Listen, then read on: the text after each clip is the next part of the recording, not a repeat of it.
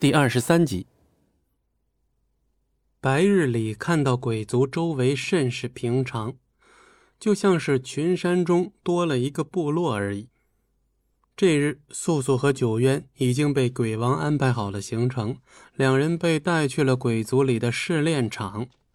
素素不知道鬼王在想什么，看着九渊还是一脸冰冷、面不改色的样子，一时间他也放松了许多。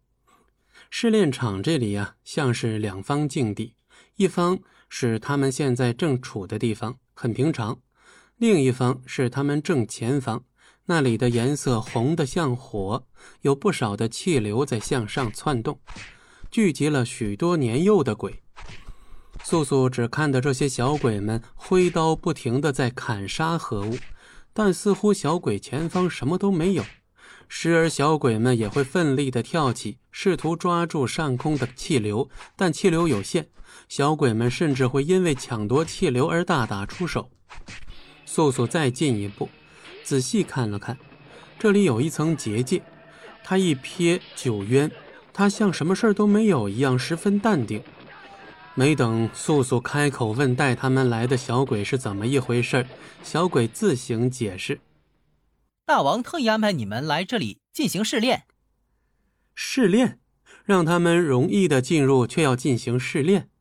素素开始好奇鬼王到底是什么样的一个人了。带路的小鬼已不是昨天那个，见又来两个投奔鬼族的人，心想着竞争又大了一些。这下呀，摆脱小鬼的身份，怕是更难了。对素素和九渊也没有好态度。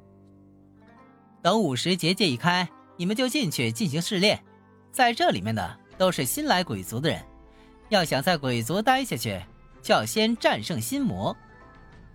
没好气的小鬼一指上空的几团气流，受不了的时候就抓住那些气流，可别死在里面了。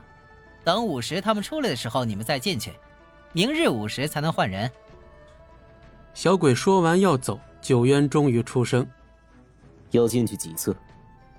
小鬼再次不耐烦的解释：“等你们战胜了心魔，不需要那团气流的时候，就不需要进去了。”这次他一说完就一溜烟的跑开，好像并不想与他俩多有交集。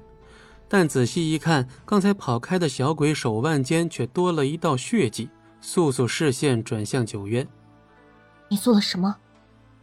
九渊满不在意的找了个离结界较近的地方坐下：“没什么。”素素嘴角偷偷一弯，在九渊的身边坐下。方才小鬼走时，只与九渊擦身，怪不得小鬼要急忙逃跑，原来是自己包扎去了。素素眼中带着微笑，一瞥九渊，不语。原来看似沉默的九渊，也会在乎别人的态度啊！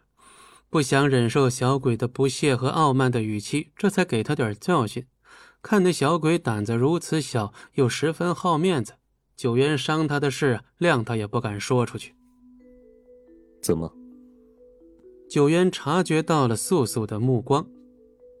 没什么。素素敷衍回答，心里却十分痛快。这次来鬼族，他本打定主意，只要一个人来，生也好，死也罢，都是他一个人的事。但此刻，在这陌生又充满杀机的地方，他不禁想到了，还好有九渊在身旁，与他一起共进退。本集播讲完毕，感谢您的收听，我们精彩继续。